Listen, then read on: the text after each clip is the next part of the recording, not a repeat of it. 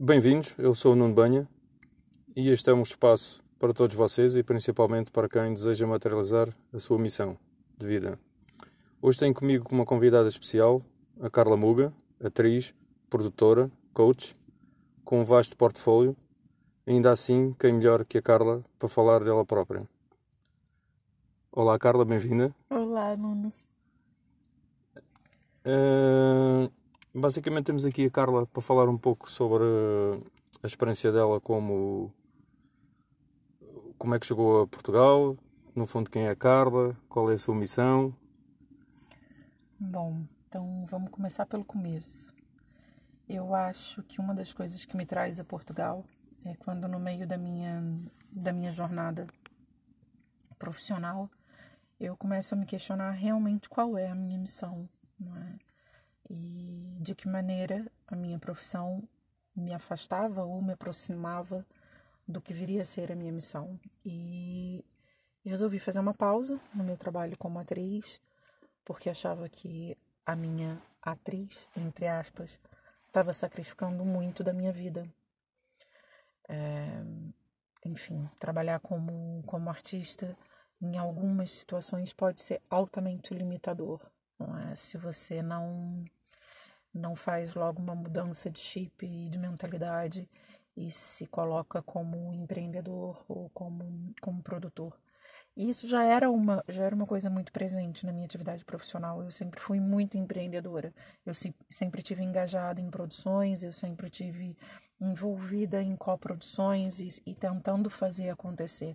Eu nunca tive num lugar à espera de que a oportunidade me encontrasse. Antes, pelo contrário, eu sempre estive fazendo isso. Mas mesmo assim, teve um momento de, de bastante escassez de horizontes sabe? E mais do que isso, uma outra coisa que me preocupa muito, que é crescimento condicionado. Ou seja, quando o crescimento não é proporcional ao esforço que eu faço. Tá, parece que o jogo está muito mais determinado pelo lado de fora do que pela, pela, pelas minhas próprias ações. E aí eu decidi fazer uma pausa e, e, e uma mudança de rota.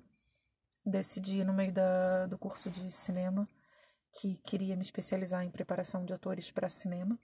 Tive uma proposta para vir para Portugal. Essa proposta não se concretizou e eu vim na mesma. E depois aqui a coisa acabou se compondo muito rapidamente e eu entrei mesmo de cabeça nesse processo de preparação de atores para televisão e que mais recentemente me aproximou do cinema, não tão rapidamente quanto isso, mas eu acho que inteligência emocional também é você ir flexibilizando e vendo o que de cada oportunidade pode te aproximar do teu objetivo, né?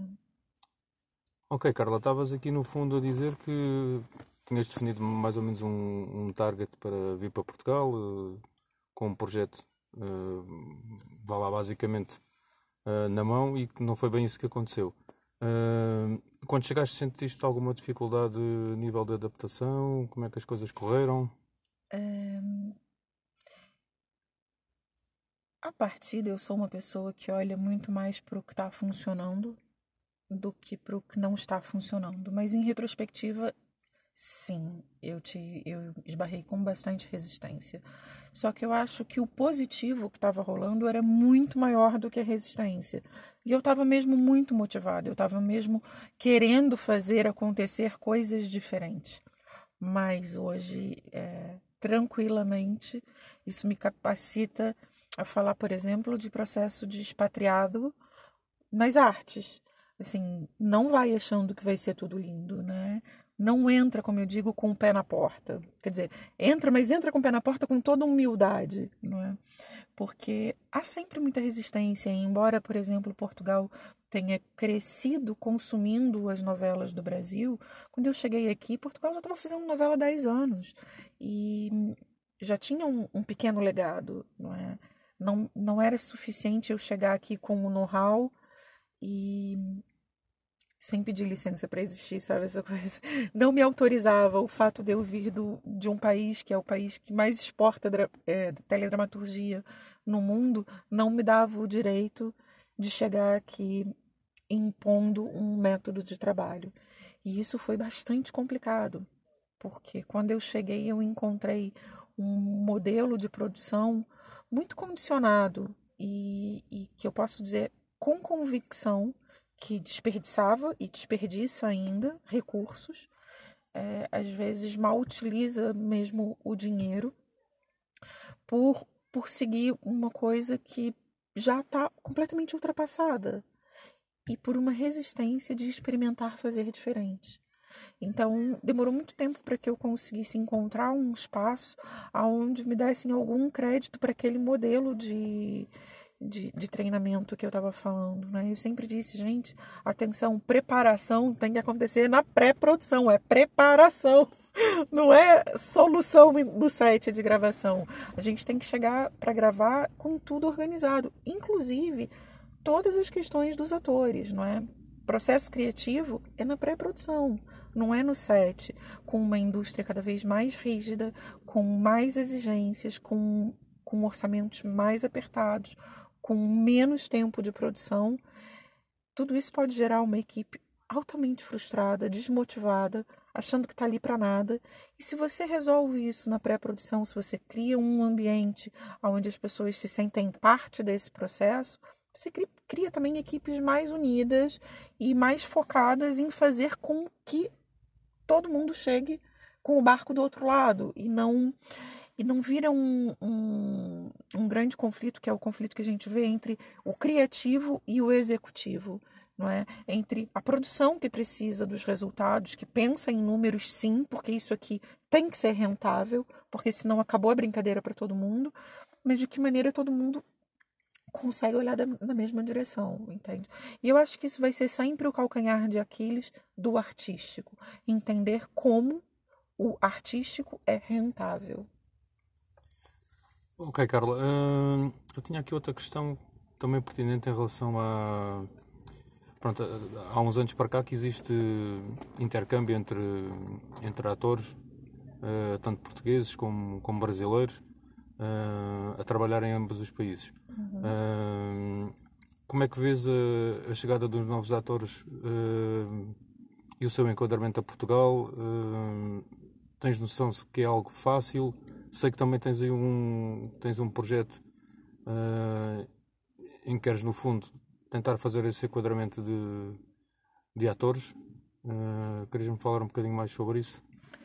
Bom, o, o projeto do enquadramento de atores, o Quero Ser Artista e Agora, é, tem mais a ver com ajudar aquela pessoa que quer ingressar nesse mercado a dar os primeiros passos de forma mais consciente, mais estruturada, não caindo ali em ciladas que muitos de nós já caíram em algum momento e pagando por coisas que não se pagam nesse mercado. E até mesmo fazer um ponto de situação do que, que é fundamental para que alguém faça essa escolha de ter esse é, ter isso como vida, né? Ter isso como profissão. Eu acho que aqui é uma grande ilusão à volta do, do que é a carreira do ator ou do, do comunicador, não é? Eu acho que tem algumas coisas que as pessoas não, não imaginam que façam parte e simplesmente ficam com, com, o que, com o que se vê, com o resultado e não com parte do que é o processo.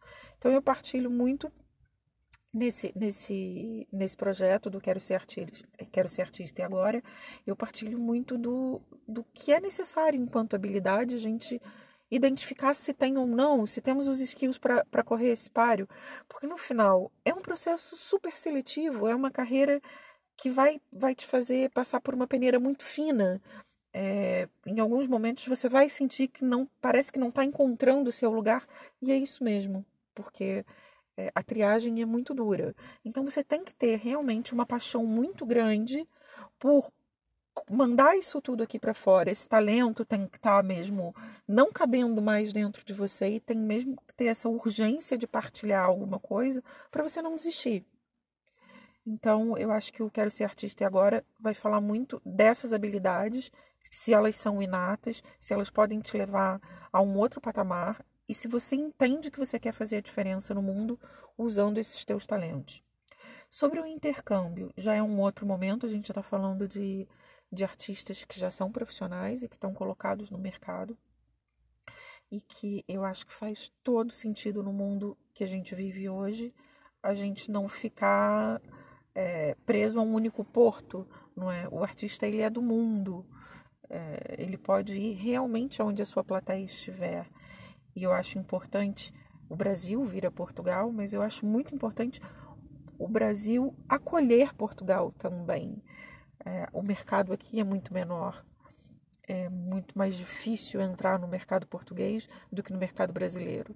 São dez vezes mais produções acontecendo por ano lá do que aqui, para um país muito maior, com um consumo muito maior. E com certeza, se a gente for falar da vida real, nós temos muitas histórias onde a gente pode sim absorver os atores portugueses. E não diria com isso que o ator tem que se tornar mais competitivo e aprender a falar o português do Brasil e vice-versa. Eu acho que a gente tem que aprender também a integrar isso tudo. Por que, que eu vou querer um ator brasileiro fazendo novela em Portugal, falando português de Portugal? Isso na minha cabeça não faz o menor sentido, mas tudo bem. Costumo dizer que o que é de gosto regala a vida. Para mim, o que faz sentido é você aproveitar o que é singular no artista claro. e integrar. Portugal hoje está invadido por brasileiros, não é? Você entra nos cafés, você entra nas grandes empresas, aonde você for, você vai esbarrar num brasileiro, seja na liderança ou servindo. Então, dá para escrever novela com brasileiros e não precisando botar um português para falar o português do Brasil e vice-versa. Agora, é, uma, um outro fenômeno que começa a acontecer também, e que eu acho que os atores portugueses vão a médio e talvez até curto prazo, não, não acho que longo, vão se beneficiar, é que os fenômenos das séries e, e ainda de algum cinema que se faça em território internacional com produção brasileira vai vir buscar essa mão de obra dos atores portugueses que têm muito mais skills que os brasileiros na maioria das vezes, porque o supostamente o artista português ele está melhor formado do que o artista brasileiro. Não quer dizer que ele tenha se profissionalizado mais rapidamente, mas a sua formação de base ela é um pouco mais ampla. Então é muito mais fácil nós encontrarmos um português que canta, dança e fala pelo menos dois idiomas do que no Brasil. É, o evento dos, dos musicais é uma coisa muito mais recente no Brasil do que nos Estados Unidos ou na própria Europa. Nós não tínhamos o teatro musical, nós não tínhamos essa cultura. De repente, nos 10, 12 últimos anos, isso ganhou um grande boom, mas ainda é uma fatia do mercado muito pequena que canta, dança e fala dois ou três idiomas. Portanto, eu acho que há aqui um nicho de mercado onde o artista português pode ser rapidamente absorvido e exportado para o mundo. Carla, outra, outra questão, e, e, passando aqui também rapidamente um bocadinho pela, pela tua experiência uh, em Portugal, um, e tendo em conta que tiveste desafios, com certeza, como é que pensas abordar ou levar a que as pessoas, portanto, os teus clientes? Eu sei que no fundo, pronto, o que eu te quero questionar é assim: acabas por ter também uma vertente aqui ligada ao coach, como basicamente como eu acho que acaba por ser como uma treinadora de talentos.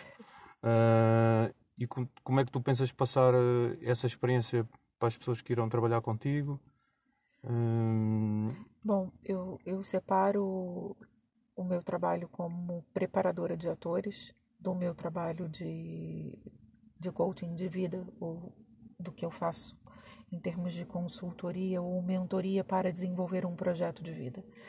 Eu acho que é um caminho né, e, e que a gente vai conquistando conforme vai se conhecendo. Eu costumo dizer que a gente começa a namorar para depois casar, mas o meu grande objetivo quando um artista chega na minha presença é entregar alguma coisa de grande valor para ele, sem, sem nenhuma pretensão, mas é mesmo isso, porque eu realmente desejo que nenhum deles desista de encontrar uma forma de partilhar o seu talento, porque eu sei o quão frustrante é você um, num determinado momento da sua vida ter que se questionar se será que isso vai dar para mim? Será que eu vou conseguir viver, não é?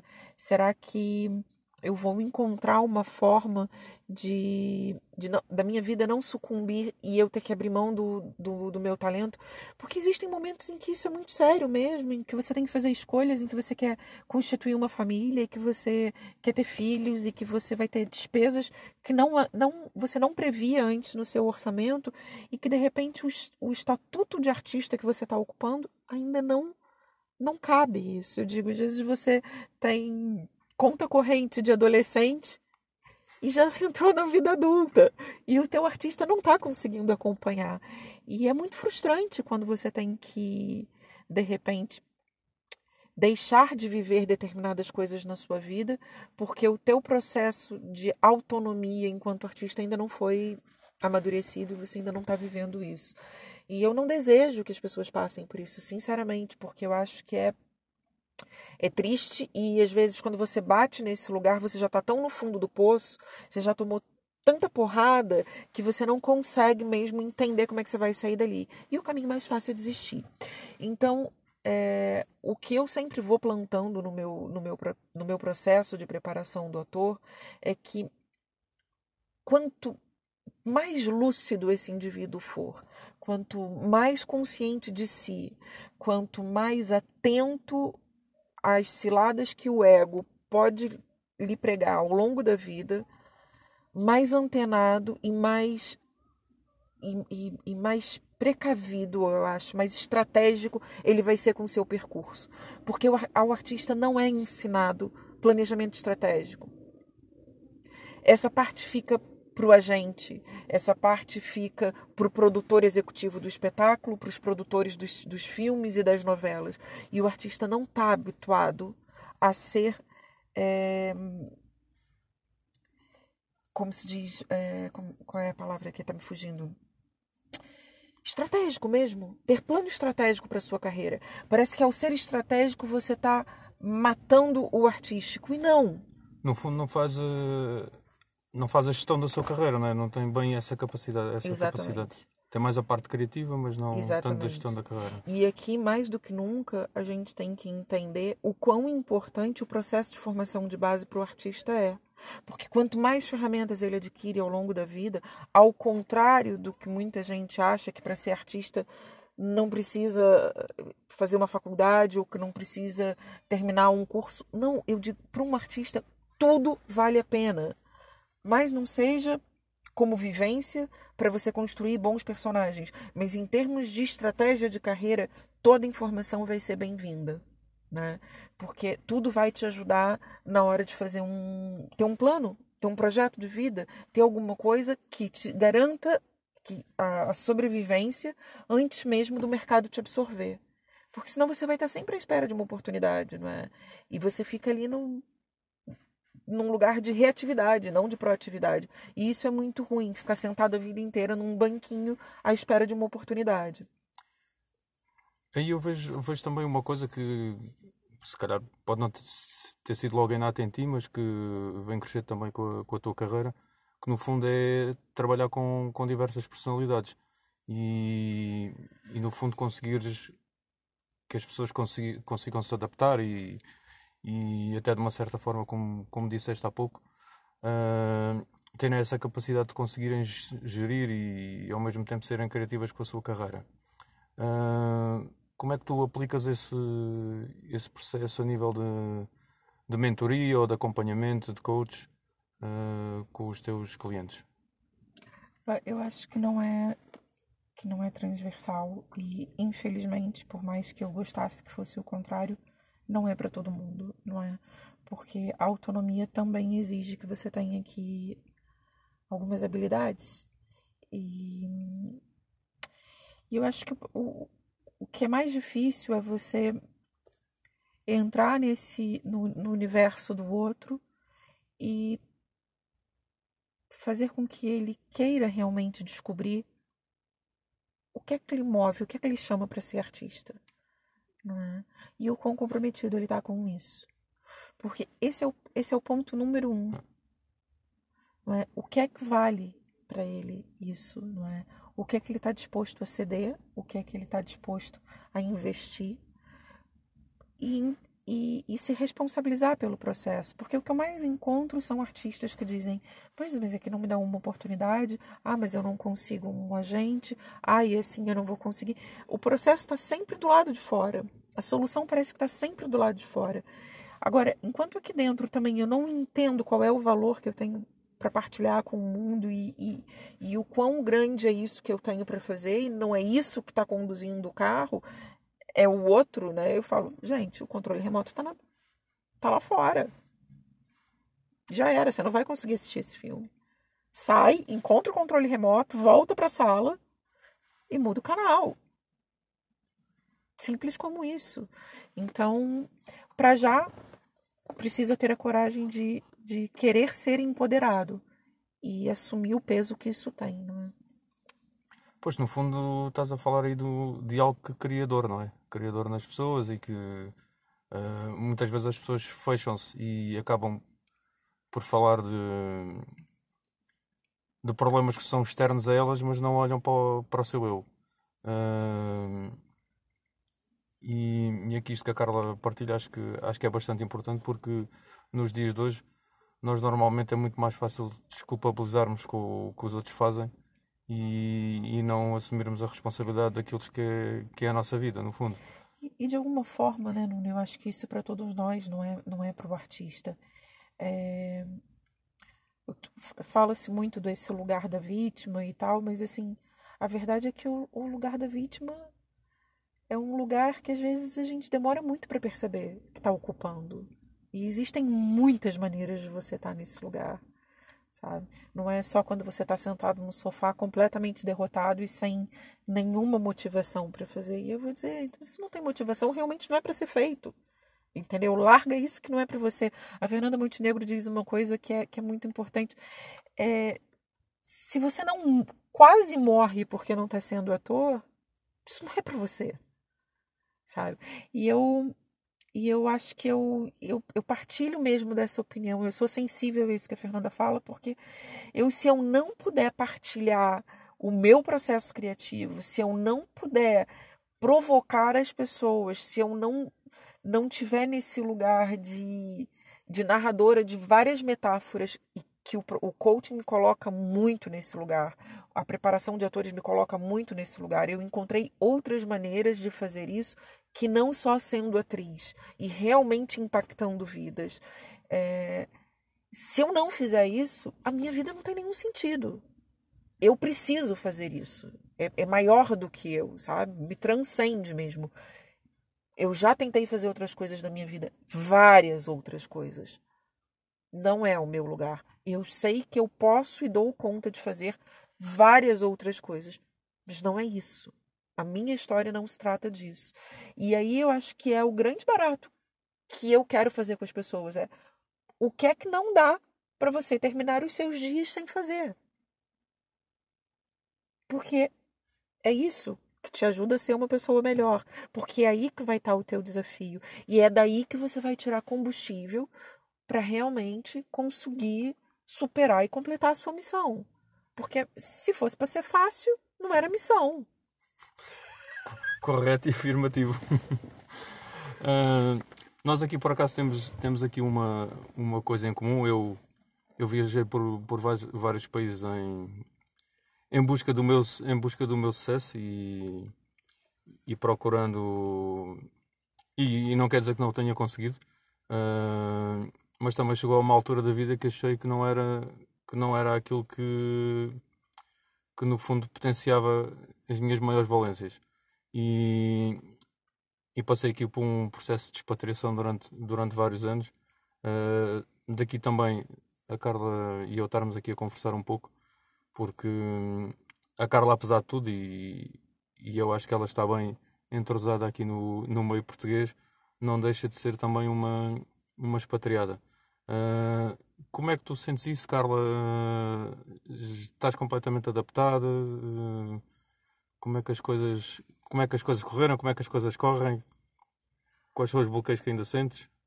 Assim, eu é, foi o que eu te disse antes. Eu prefiro continuar olhando porque funciona, não é? E, e por mais que o mercado tenha passado por vários momentos, eu já estou aqui há 12 anos, e, e ele foi muito transformado, eu prefiro olhar ainda para o que precisa ser feito e para o que eu posso fazer.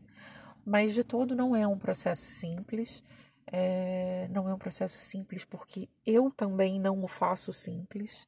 Eu sou uma pessoa que detesta ficar na zona de conforto.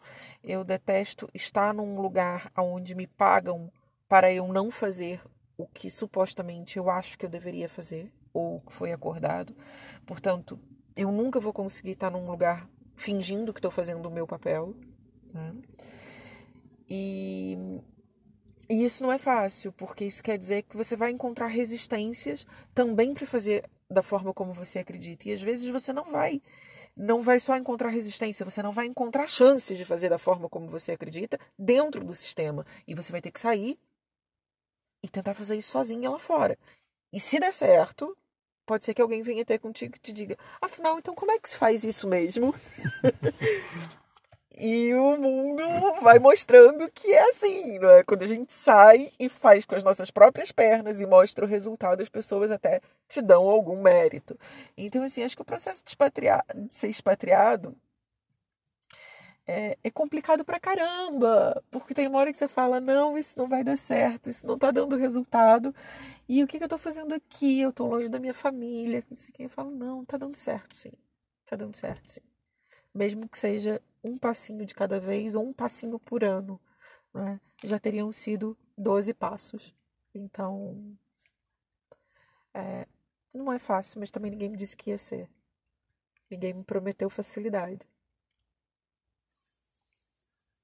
fazer um bocadinho de silêncio, porque acho que foi aqui uma, uma boa introspeção da Carla em relação à, à, expatriação.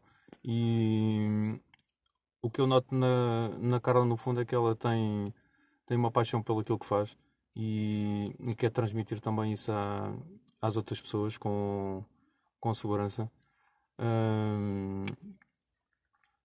nós, muitas vezes na nossa vida, e ao querermos uh, entregar processos a estas pessoas, também temos que analisar o quão, o quão estas pessoas estão realmente disponíveis ou não para, para recebê-los. tu tens notado também essa barreira, Carla, com as pessoas que tentas. Notas compromisso na, nos teus clientes, na maioria deles? Como é que. Eu, na verdade, eu acho que eu resisto um pouco em perceber que algumas pessoas acham que a vida deve mesmo ser fácil. Me custa acreditar que as pessoas acham que a vida realmente é alguma coisa fácil. E eu tenho um pouco de dificuldade de conectar com essas pessoas. Eu tenho. E, e aqui é muito interessante porque isso mostra que o nosso coach não é universal. De repente vão ter pessoas com quem eu realmente não estou pronta para trabalhar, porque eu não tenho empatia por essa visão e às vezes não vou conseguir e não sei nem se quero realmente ter empatia por um determinado ponto de vista. Então eu costumo dizer que o coaching que eu faço não está disponível para qualquer pessoa. Eu acho que para já é um processo de empatia. Eu tenho que sentir que posso ajudar aquela pessoa a chegar onde ela pretende chegar e ela tem que sentir também que eu sou a pessoa certa para conduzir esse processo com ela. Então, quem acha que a vida é muito simples e, e, e, por exemplo, não entende a vida como um processo de crescimento e de desafio, eu não sei se eu estou apta para mostrar essa etapa para ela. Eu acho que esse percurso ela vai ter que fazer sozinha e de repente daqui a um tempo a gente vai poder conversar e até encontrar uma forma de trabalhar junto. Então, essa questão do coaching, eu não acho que, que é fácil a gente mostrar determinadas coisas para as pessoas, mas também não acho que é a nossa função mostrar. Sim, faz sentido, faz sentido Sabe, o que estás a dizer. É, porque se eu tiver como missão do, do processo de coaching provar alguma coisa para o outro, caramba, eu acho que está tudo tramado. Ou andar com a pessoa ao colo, não? Ou andar com a pessoa ao colo. Porque, assim, isso se trata do quando você quer ver alguma coisa, não é? Você está pronto ou não para começar a ver coisas? E, e, eu costumo brincar com os meus alunos que isso é, é como os colãs, as meia, que a gente chama no Brasil de meia calça. Tem que ir tirando uma de cada vez, sabe? É quando vai pega muito sol e, e a pele começa a descamar. E, e aí, tirando uma pele de cada vez, uma pele de cada vez, não dá para arrancar tudo, porque senão faz uma grande ferida. Só que não é o coach que vai fazer isso, não é? É você também entender que a vida se trata disso e, e desse crescimento. E nem todas as pessoas que procuram o coach procuram um processo de crescimento. Né? Eu, eu gosto muito de, de uma coisa que eu ouvi muito na minha infância. Minha irmã, quando tinha os seus sete anos, ela às vezes chorava e dizia para minha mãe: Mãe, eu tô com dor de crescimento. É que também era muito utilizado em Portugal. eu tô com dor de crescimento. Eu acho que ela sentia dor nos ossos, não sei o que. Mas dá o que pensar, não é? Crescer dói e às vezes a gente não quer olhar para os nossos sonhos, para os nossos, para os nossos planos com essa profundidade, com essa dor, né? A ponto de ter que desistir e dizer isso não é para mim ou não é para mim agora. Com que é que tu sonhas hoje ainda, Carla? Olha, eu sonho em, em continuar podendo empoderar empoderar pessoas a encontrarem um caminho para não desistir do sonho, sabe? A viver realmente aquilo que elas consideram ser o propósito e a visão, a missão da vida delas. Eu acho que isso é o mais importante. Independente de ser um grande artista ou não, que ela tenha preocupação principal ser uma grande pessoa. Porque aí o resto vem. Ok, acho que ficamos aqui com uma bela, uma bela citação para final de, de entrevista. Uh, onde é que podemos encontrar, Carla?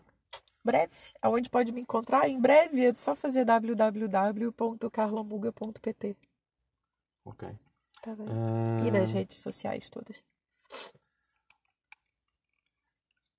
Pronto, é assim. Uh, basicamente isto foi uma uma conversa quase entre amigos, porque eu e a Carla também nos conhecemos uh, no Instituto Enya Coaching, uh, do qual utilizamos um, um método bastante particular de assessment para, para pessoas que queiram realmente melhorar a sua, a sua vida e a sua, e a sua missão de vida.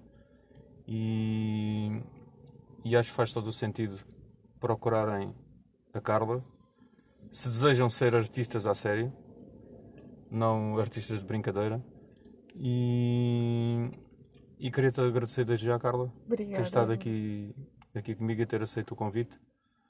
Um, e nós continuamos aqui na nossa, na nossa luta a tentar empoderar realmente pessoas que tenham vontade de mudar e, e continuar a ser a sua, a sua melhor versão. É verdade. Seguimos. Beijinho a todos, fiquem bem e tenham uma boa semana.